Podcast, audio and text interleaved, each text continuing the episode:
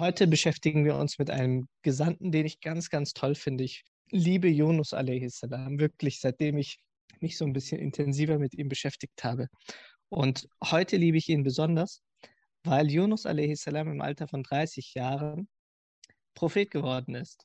Also man sagt ungefähr, man weiß es nicht, natürlich nicht genau, das wird im Koran nicht so beschrieben, aber ich werde im Januar werde ich auch 30. Das heißt, Yunus a.s. war so ein junger Mensch wie ich. Ich fühle mich immer noch jung, auch wenn ich auf die 30 zugehe. Aber ich kann so langsam verstehen, dass man mit 30 Jahren ist man wirklich so mitten im Leben. Man fängt an, seine, seine Zukunft so ein bisschen zu gestalten. Man weiß, in welche Richtung es geht. Und jetzt ist Yunus a.s. in diesem Alter und hat wahrscheinlich ganz andere Pläne als die Gesandtschaft und bekommt diese Gesandtschaft von Allah subhanahu wa ta'ala. Und gar keiner der Gesandten Allahs haben erwartet, dass sie Gesandten wurden. Der Erzengel Gabriel kam und hat ihnen die Aufgabe gegeben und sie haben sich quasi mit dieser Aufgabe umhüllt. So nennt Allah den Propheten Muhammad Al-Muzammil und Al-Muddathir, o du Eingehüllter. Und Yunus a.s. ist es auch interessant, dass er gar nicht so häufig im Koran vorkommt. Also er ist nicht wie zum Beispiel Musa a.s., der sehr oft vorkommt. Isa a.s. kommt häufig vor. Yunus a.s. wird lediglich in 19 Versen erwähnt. 19 Verse von mehr als 6000 Versen. Nichtsdestotrotz äh, ist das Leben von Yunus a.s. unglaublich motivierend. Also für mich immer so eine, eine Quelle der Inspiration gewesen. Anhand dieser 19 Verse Anhand dieser 19 Erwähnungen im Koran kann man unglaublich viel ableiten. Zunächst einmal, wir hatten ja gesagt, dass Allah keine Ortsnamen nennt, keine Zeitangaben gibt. Er schmeißt quasi den Leser sofort in die Geschichte. Es gibt keinen Abspann, keinen kein Trailer, es gibt keinen Vorspann, sondern da gab es jemanden, der hieß Yunus, der hat mit seinem Volk gesprochen, dann ist er von seinem Volk weggegangen und so weiter. Aber dann gibt es diese Historiker, zum Beispiel Imam al-Tabari oder Ibn Athir, die versuchen aus dem Alten Testament oder aus den Traditionen heraus abzuleiten, wo hat er gelebt, zu welchem Volk ist er gekommen.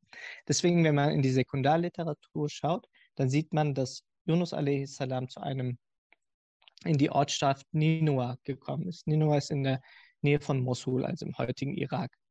Wenn man dann schaut, welches Volk hat dort gelebt, dann sieht man, dass die Sumerer dort gelebt haben. Ein althistorisches Volk, eine große Zivilisation und eine sehr entwickelte Zivilisation. Die Sumerer hatten eine eigene Schrift. Die Sumerer hatten eine eigene Kultur. Sie hatten eine Infrastruktur. Also das, was der Westen heute ist mit seiner Hochtechnologie und ähm, seinem wissenschaftlichen und wirtschaftlichen Fortschritt, waren die Sumerer zur damaligen Zeit. Das heißt, sie haben sich gar nicht so danach gesehnt, wirklich einen Neustart, eine Revolution oder ein Umdenken zu, äh, zu initiieren, sondern sie waren ziemlich zufrieden mit dem, was sie hatten. Und sie waren sehr erfolgreich. Sie waren militärisch auch sehr stark. Und jetzt kommt so ein junger Mensch, Yunus a.s., bekommt die Botschaft und muss den Sumerern sagen, dass sie auf dem Holzweg sind, dass die Götzen, die sie anbeten oder diese falschen Gottheiten, dass das zur zum Übel führt und dass es ungerecht ist, dass man Allah nicht anbetet. Und ihr könnt euch vorstellen, Yunus a.s.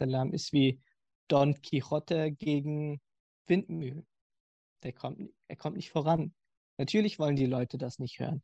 Natürlich, wenn so eine ja, unglaublich zivilisierte Kultur floriert und ein junger Mensch da kommt und sagt, ihr seid auf dem Holzweg, werden sie ihm nicht besonders viel Beachtung schenken. Und in diesem Zwist, in diesem Zwiespalt befindet sich Yunus a.s. Er ist auf der einen Seite in einem sehr hochentwickelten Volk oder eine Zivilisation. Auf der anderen Seite hat er jetzt auch nicht so dieses Standing, dass er eine unglaubliche Autorität hat. Also zum Beispiel Menschen, die ein hohes Alter erreicht haben und einen gesellschaftlichen Rang erreicht haben, bekommen wahrscheinlich eher Zuspruch oder offene Ohren als jemand, der sich erstmal behaupten muss, wie Yunus a.s. in seinem 30. Lebensjahr. Und die Quellen erzählen dann, dass er zwölf Jahre lang, zwölf geschlagene Jahre lang die Leute versucht hat, eben von dieser Botschaft des Tauhid zu überzeugen. Und er hat ja nicht gesagt, ändert euer Leben komplett, sondern gibt Allah seine Rechte, geht fair miteinander um und so weiter. All das, was der Koran uns auch mitteilt. Also die Kernbotschaft des Korans ist ja nicht kompliziert und es ist relativ leicht anzunehmen, aber die Leute wollten das nicht. Nach zwölf Jahren, so schreibt Imam Tabari, haben zwei Leute den Islam angenommen oder den Eingottglauben angenommen. Stellt euch vor, ihr habt zwölf Jahre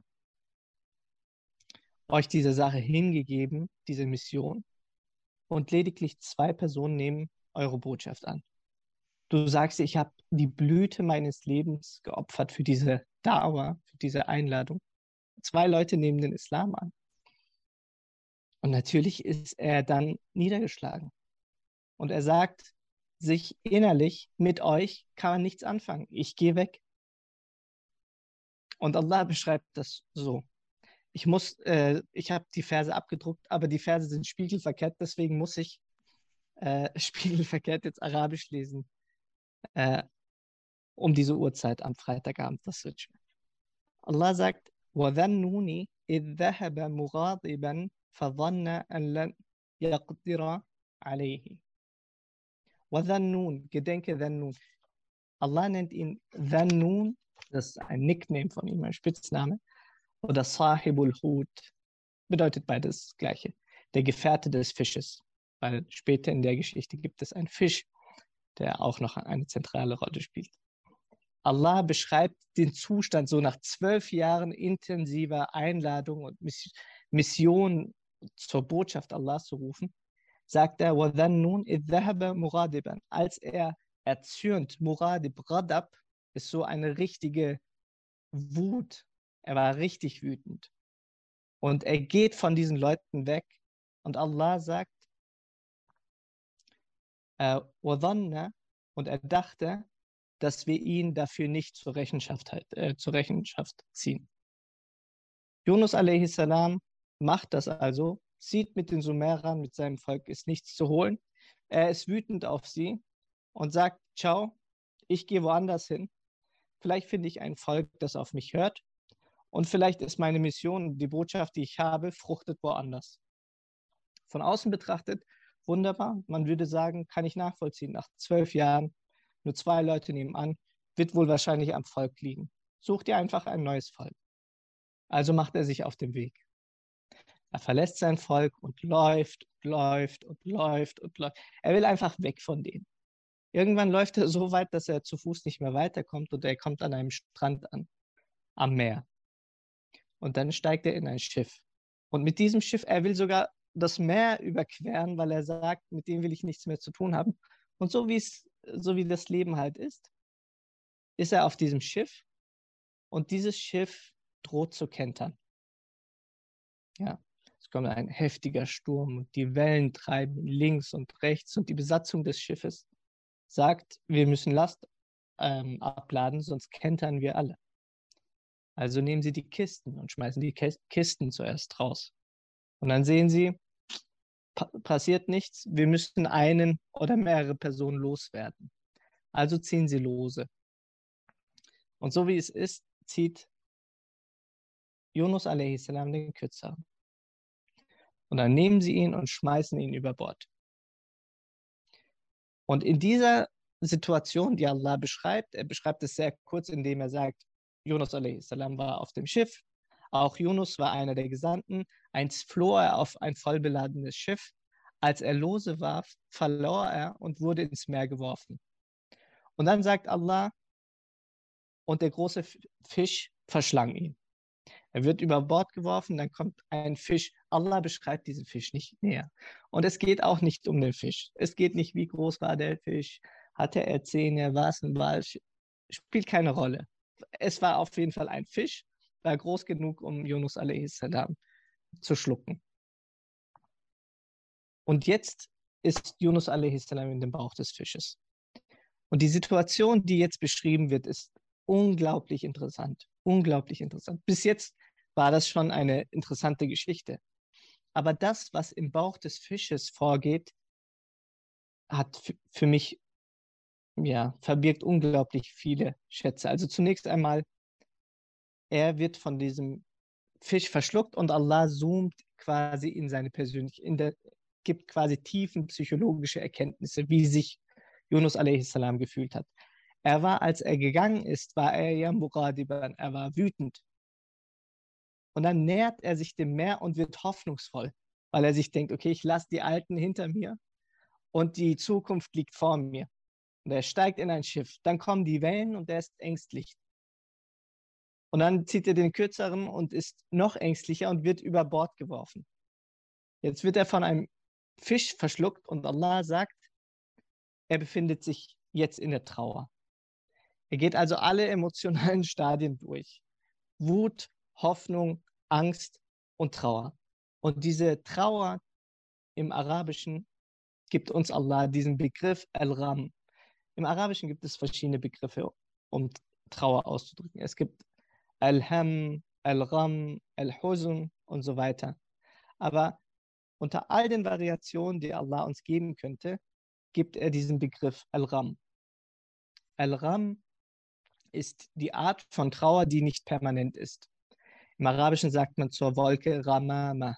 Ramama ist die Wolke, die quasi verhindert, dass die Sonnenstrahlen dein Haupt treffen. Eine Wolke bringt kurzzeitig so ein, eine düstere Atmosphäre und so fühlt sich Yunus a.s. Als ob dieses Glück des Lebens in Form von Sonnenstrahlen ihn nicht mehr berühren, als ob irgendein ja, so ein Missglück über ihm schweben würde, wie so eine Wolke. Ram ist das. Übersetzt wird das mit Trauer. Aber es ist keine Trauer, die eben so wirklich struktureller Natur ist, sondern man fühlt sich in diesem Moment, als ob man absolut vom Glück verlassen worden wäre. Das ist die eine Situation. Also Allah beschreibt seine Situation mit Al-Ram. Und Al-Ram bezieht sich auch nicht auf das, was zukünftig kommt, sondern auf vergangene Geschehnisse.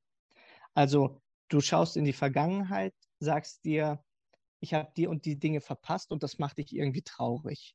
Das veranlasst dich zu sagen, ich hatte irgendwie in der Vergangenheit überhaupt gar kein Glück. Es bezieht sich auf Fehlentscheidungen, die man in der Vergangenheit hatte oder gefällt hat. Das zweite Wort, das Allah hier verwendet, ist Al-Dhulumat. Und Al-Dhulumat ist die Mehrzahl von Dhulma. Dhulma heißt Finsternis oder Dunkelheit. Und Dhulumat sind die Finsternisse, die Dunkelheiten in der Mehrzahl. Und das ergibt auch Sinn, denn Yunus a.s. befindet sich ja im Bauch des Fisches. Da ist es dunkel. Und er ist tief im Meer. Auch unten tief im Meer ist es dunkel. Sagen wir, er befreit sich vom Bauch, dann ist er immer noch ganz tief im Meer. Dann muss er erstmal hochschwimmen können. Sagen wir, er ist hochgeschwommen, dann ist stockdunkel, weil es in der Nacht ist und er ist mitten auf dem Meer. Egal was er macht, befreit er sich aus, aus dem Bauch, ist er ganz tief im Meer. Befreit er sich ganz tief aus dem Meer, dann ist er mitten auf dem Meer, mitten in der Nacht. Das heißt, egal wohin er sich dreht, es wirkt so, als ob seine Situation ausweglos ist. Deswegen übersetze ich gerne Solomat mit Ausweglosigkeiten. Auf der einen Seite ist er traurig für das, was in der Vergangenheit passiert ist. Er bedauert das zutiefst. Auf der anderen Seite sieht er, egal was ich mache, es ist zwecklos. Und das ist die Situation, in der wir, also zumindest ich, mich regelmäßig befinde. Trauer gepaart mit Ausweglosigkeit. In Bezug auf mein eigenes Leben, in Bezug auf das Leben anderer Personen, in Bezug auf die Muslime, in Bezug auf die Menschheit. Ja. Manche Dinge lösen bei dir so ein Gefühl der Ohnmacht aus. Egal was ich mache, es wird nicht klappen. Und dieses Gefühl hatte Yunus a.s. im Bauch des Fisches. Stellt euch mal vor, wie er sich gefühlt haben muss. Und in diesem Moment hätte er ja sagen können, ja Allah, warum bestrafst du mich? Was habe ich denn falsch gemacht? Ich habe zwölf Jahre in Nineveh, habe ich für dich gekämpft. Nur zwei Leute haben angenommen. Und für dich bin ich ausgewandert aus meiner Heimatstadt. Und jetzt bestrafst du mich mit dem Fisch? Was habe ich denn falsch gemacht? Bestraf doch die Leute aus Nineveh. Warum bestrafst du deinen eigenen Propheten? Und das ist so unsere Haltung. Ja, Allah, bitte, was habe ich gemacht? Warum bestrafst du mich? Warum immer ich? Warum immer wir Muslime? Ja, überall, wo Krieg ist, sind irgendwie Muslime. Warum immer wir? Und diese Haltung hatte Yunus a.s. nicht. Das, was er gemacht hat, ist quasi die Deklaration für oder der erste Schritt für die Verbesserung. Er hat gesagt, La ilaha illa ant. Subhanak inni kuntu min al Im Bauch des Fisches erkennt Yunus a.s., was er falsch gemacht hat. Er erkennt, dass er dieses Volk nicht hätte verlassen dürfen, ohne dass Allah ihm diese Auf, diesen Auftrag gegeben hat. Allah hat doch nicht gesagt, ich möchte, dass du in zwölf Jahren 100.000 Leute zum Islam bringst. Allah hat ihm doch nicht dieses Ziel gesetzt, ähm, überall sollen Fahnen mit La ilaha illallah schwenken. Allah hat nicht gesagt, im Alter von 42 Jahren solltest du diese Stadt regieren. Nein, deine Aufgabe ist, diese Botschaft weiterzugeben. Hast du das gemacht? Ja, dann mach weiter. Und als Yunus a.s. dies erkennt und im Zustand des Ram und der Dhulumat ist, also im Trauer und Ausweglosigkeit, macht er drei Dinge, drei Erkenntnisse, die ganz wichtig sind. Erstens, er sagt, La ilaha illa ant. Es gibt keine anbetungswürdige Gottheit außer dir, ja Allah. Und das ist der erste Schritt der nennbaren Verbesserung. Das ist der erste Schritt aus diesem Zustand des Ram und des Solomat herauszutreten, indem du deine Prioritäten wieder neu ordnest. Um wen geht es hier eigentlich? Es geht um Allah. Es geht darum, dass du Allah dienst. Es geht darum, dass du Allah zufriedenstellst. Es geht darum, dass du deine Dienerschaft ihm gegenüber verkündest. Bist du sein Diener? Nimmst du ihn als Herr? Nimmst du ihn als Gebieter an? Und arbeitest quasi in der Absicht, ihn zufriedenzustellen? Dann erfüllst du deine Aufgabe. Mein Aufgabe, meine Aufgabe ist, nicht viele Leute zusammenzubringen, nicht viele Leute zu überzeugen. Meine Aufgabe ist nicht irgendwie ein Kalifat aufzubauen. Meine Aufgabe ist nicht irgendwie ähm, Milliardär zu werden oder irgendwelche äh, wirtschaftlichen oder wissenschaftlichen äh, Erkenntnisse und irgendwie einen Nobelpreis zu bekommen, irgendwelche weltlichen Auszeichnungen zu bekommen, sondern meine Aufgabe ist Allah, das umzusetzen, was Allahs Wille ist. Mache ich das, dann ist das okay. Das Zweite ist, und wichtig hier ist auch, dass nichts geschieht ohne seine Einverständnis. Wenn ich mich dazu bekenne, Allah zu dienen, dann bekenne ich mich auch dazu, dass alles mit seinem Willen und mit seiner Erlaubnis, mit seiner Einverständnis passiert. Das zweite, was Yunus a.s. sagt oder erkennt, ist Subhanak. Subhanak heißt, gepriesen seist du, ja Allah. Und dieser Ausdruck Subhanak ist im Grunde das, was nach dem Tawhid folgt. Indem du sagst Subhanak, verkündest du, dass Allah perfekt ist und frei von allen Fehlern. Das bedeutet Subhanallah. Subhanallah heißt, ja Allah, ich preise dich und ich erkenne an, dass du perfekt bist und frei von allen Fehlern. Das heißt, der zweite Schritt zur Besserung ist, dass der Mensch hinnimmt, dass er selber fehlbar ist und dass der Einzige, der unfehlbar ist, Allah ist. Du wirst Fehler machen und du wirst falsche Entscheidungen treffen. Und das ist ganz normal, weil du nicht perfekt bist. Der Einzige, der perfekt ist, ist Allah. Das heißt, schreib diese Eigenschaft der Perfektion Allah zu und gesteh dir selber Fehler ein. Gesteh dir ein, ein fehlbarer Mensch zu sein und versuche diese Fehler zu verbessern. Setze nicht das Maß der Fehlerlosigkeit oder ähm, der Perfektion, setz dieses Maß nicht an dir an. Denn du wirst daran zugrunde gehen. Du wirst so viele Fehler machen, so viele falsche Entscheidungen treffen und wirst daran zerbrechen. Das wird dich traurig machen. Das wird dich in, diese, in diesen Zustand des Ram und des Volumat stürzen. Und das dritte, die dritte Erkenntnis ist, inni kuntu Zweifelsfrei, ich war von den Ungerechten ich habe falsch gehandelt. Nachdem du sagst, ja Allah, du hast, du bist perfekt und ich habe das Potenzial der Fehlbarkeit, ist die dritte Erkenntnis zu sagen, was habe ich falsch gemacht. Nicht, was machen die anderen falsch. Ja, das ist ja immer so ein bisschen dieser, diese Haltung, wenn irgendwo was passiert und das aus den Händen der Muslime entspringt. Ja, die anderen, die haben ja uns kolonialisiert. Ja, die anderen haben 20 Jahre in Afghanistan Krieg geführt. Und die anderen, immer die Amerikaner, immer die anderen, immer die Verantwortung auf die anderen zu schieben. Es kann sein, dass die anderen Mitschuld tragen. Aber die Frage ist, wie viel dieser Sache trägst du? Obwohl Yunus a.s. tausend und einen Grund anführen könnte, zu sagen, ich bin nicht schuld und die anderen tragen eigentlich mehr Schuld, sagt er, inni kuntu zalimin, wahrlich, ich habe falsch gehandelt.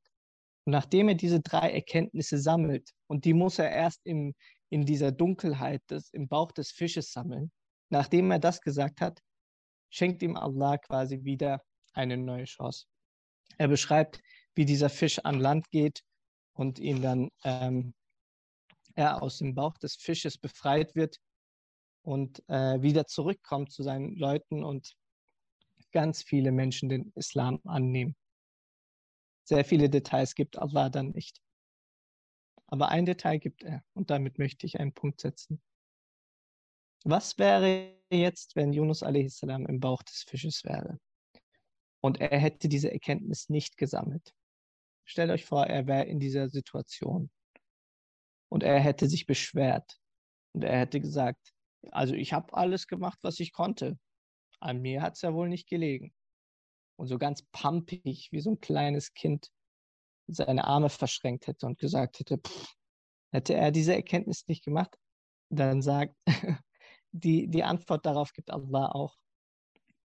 Er sagt, فَلَوْلَا أَنَّهُ كَانَ مِنَ الْمُسَبِّحِينَ Wäre er in diesem Zustand nicht jemand, der diese Tasbih gemacht hat, also diese Lobpreisung, diese Erkenntnis gemacht hätte,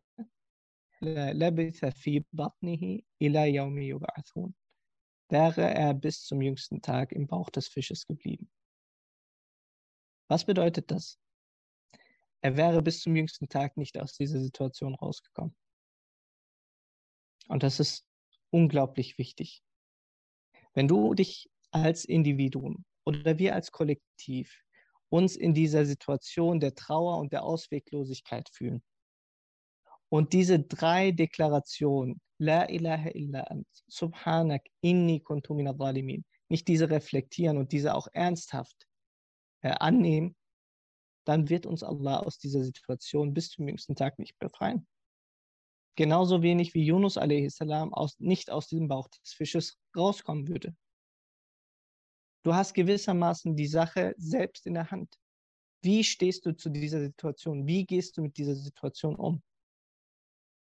Verfluchst du die Situation und bist pampig und verschränkst deine Arme und sagst, gar keiner hört auf mich, jeder ist gegen mich, alle sind gegen Muslime? Oder sagst du, okay, wie viel an dieser Situation ist durch mich verursacht? Setz deine Prioritäten wieder neu. Setze Allah wieder in den Fokus. Versuch dich darauf zu konzentrieren, ihm zu dienen, seinen Willen umzusetzen, seine Zufriedenheit zu erlangen. Gestehe dir Fehler zu, schreibe ihm die Eigenschaft der Perfektion zu. Und wenn etwas falsch läuft oder nicht so läuft, wie du das möchtest, stelle dir die Frage, wie viel Schuld oder äh, wie viel äh, Anteil trage ich an dieser Situation und versuche die zu ändern. Und dann wird dich Allah aus dieser Situation sukzessiv befreien, inshallah.